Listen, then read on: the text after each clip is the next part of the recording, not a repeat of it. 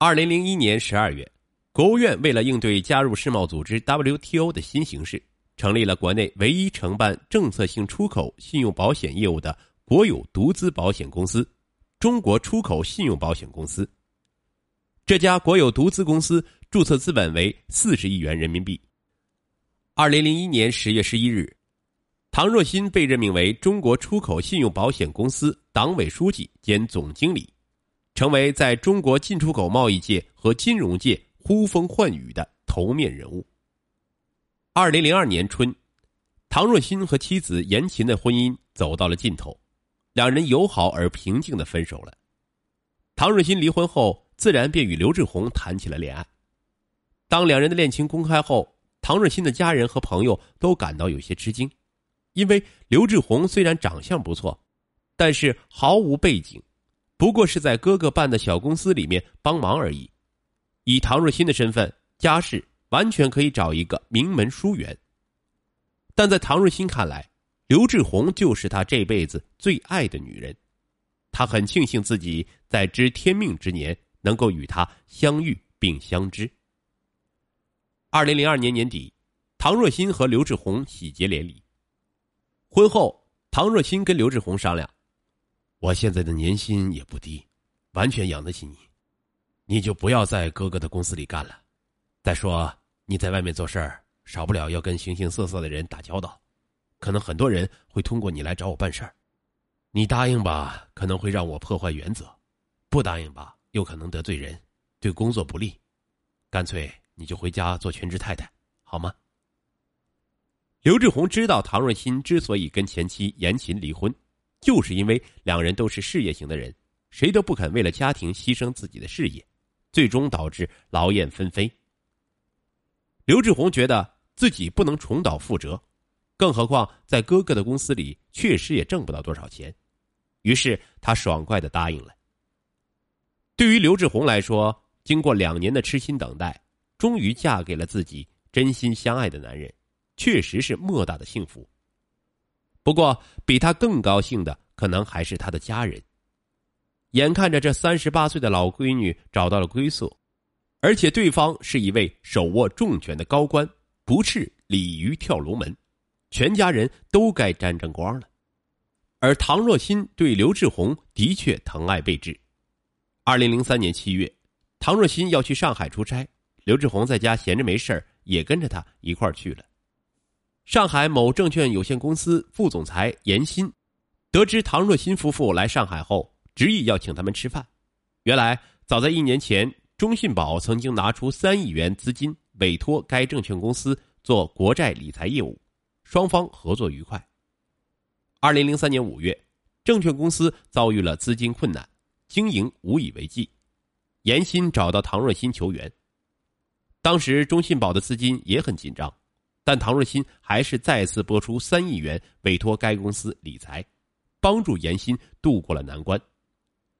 当时严鑫根据行规提出要给唐若欣意思一下，却被他坚决回绝了。现在唐若欣来到了上海，严鑫无论如何也要尽尽地主之谊。严鑫请唐若欣夫妇在一家高档酒店吃完饭后，走出饭店门口时，严鑫拿出一个纸袋递给了刘志宏，说。嫂子，初次见面我也没准备什么礼物。唐总为官清廉，送钱他也不要，我也怕他骂，呃，也不敢送什么像样的礼物给你。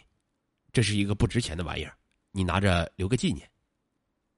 刘志宏当时真以为是一个不值钱的东西，就随手接了过来。等回到宾馆，他打开一看，不由得惊呆了。原来这是一对世界最负盛名的百达翡丽的情侣表。价值约十六万元人民币，异常精致和美丽，在灯光下发出夺人心魄的诱人光芒。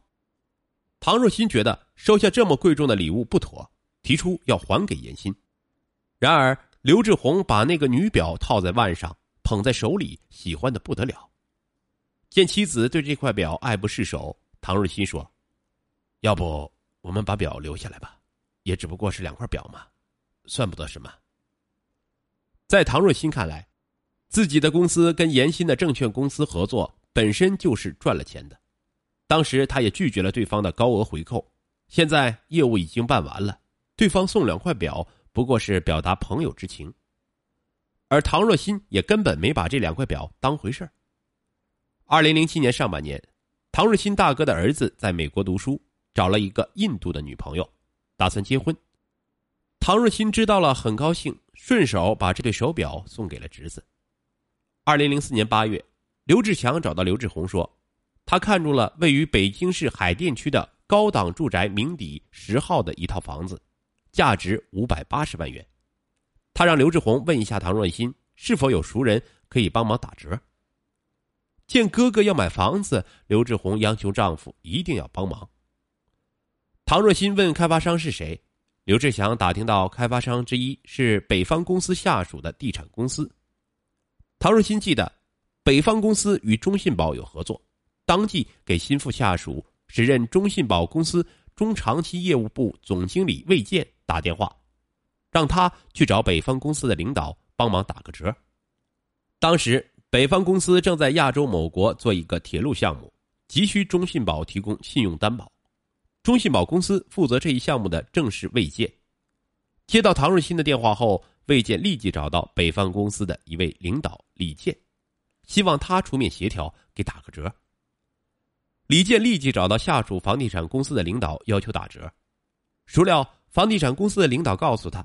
这个楼盘的大股东是另一家西北公司，我们只是一个小股东，打折的事情无能为力。李健只好给魏健打电话说明情况。魏健一听就急了，说：“以唐总的身份，一般的小企业都不会开口的，这点小事都办不到，让唐总太没面子了。你们公司想办法变通一下，打个折也行啊，比如打九五折，也就是三十万嘛。”一听这话，李健想到。公司的项目正在中信保评估批准的过程中，一旦中信保刁难，这个国际大项目就做不成了。于是他跟公司财务总监商量后，决定由公司下属的房地产公司出这笔钱，将二十九万打到名邸十号楼盘账户上，谎称是内部给予的优惠。他打电话告诉魏建说：“经过协调，虽然房子不能打折，但是我们内部可以给予优惠。”不知道购房人是唐总本人的名字呢，还是别人的？请告诉我们具体的名字。魏健想了想说：“你们公司去付款留下记录也不好，弄点钱给人家自己办不就得了？”李健无奈，只好指示房地产公司财务人员提取二十九万元现金送到魏健手里。魏健随后打电话给唐若欣说：“事情已经办好了，对方已经把优惠款拿来了，是不是马上给他送过去？”唐若欣说：“哦，买房的是你嫂子的哥哥，你把钱给刘志宏就行了。”刘志宏拿到钱后就交给了哥哥。刘志强高兴的是合不拢嘴，夸妹妹真有本事。兄妹俩兴高采烈，哪里知道这笔钱却成为唐若欣索贿的一大铁证。因为魏建在跟北方公司交涉的时候，是以北方公司的国际合作项目为要挟的。事情办成后，他还给李健打电话说：“你们把唐总的事儿办好了，我代表唐总表示感谢。你们北方公司没驳唐总的面子，唐总很高兴。只是我们北方公司项目保险的事儿要按程序抓紧办。这笔钱没有落入唐若欣夫妇的腰包，他此举只是为了给小娇妻一个面子而已。只是他没有想到，这个面子的代价未免太大了。”二零零五年三月，有朋友邀请唐若欣夫妇去首都机场附近的天竺高尔夫俱乐部打球。虽然这不是刘志宏第一次接触到这项贵族运动，但这次他们玩的非常开心。在回来的路上，她央求丈夫今后多带自己出来打高尔夫球，因为唐若欣患有多种疾病，刘志宏的身体也不太好，两人都需要这种绿色有氧运动调理身体。然而。高尔夫球俱乐部都是会员制，而且会员卡不是轻易就能够办理的。天竺算是京城相对便宜一点的高尔夫球俱乐部了，入会费也高达二十八万元。唐日新觉得有点为难，刘志宏出主意说：“魏健不是挺会办事吗？你让他想想办法嘛。”见丈夫还在犹豫，刘志宏说：“总不能每次都要别人请我们打吧？如果有了卡，就可以随时去打了。这样你好好锻炼锻炼身体，我是为了你的身体着想。